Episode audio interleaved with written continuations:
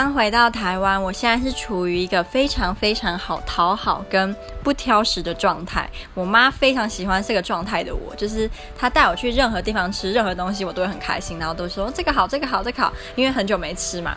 但基本上只要过了七天，我就会打回原形，就会有点挑食。比如说我不想吃面，我不想吃这个，我不想吃那个，所以她就是要大好好珍惜，就是现在这个状态的我。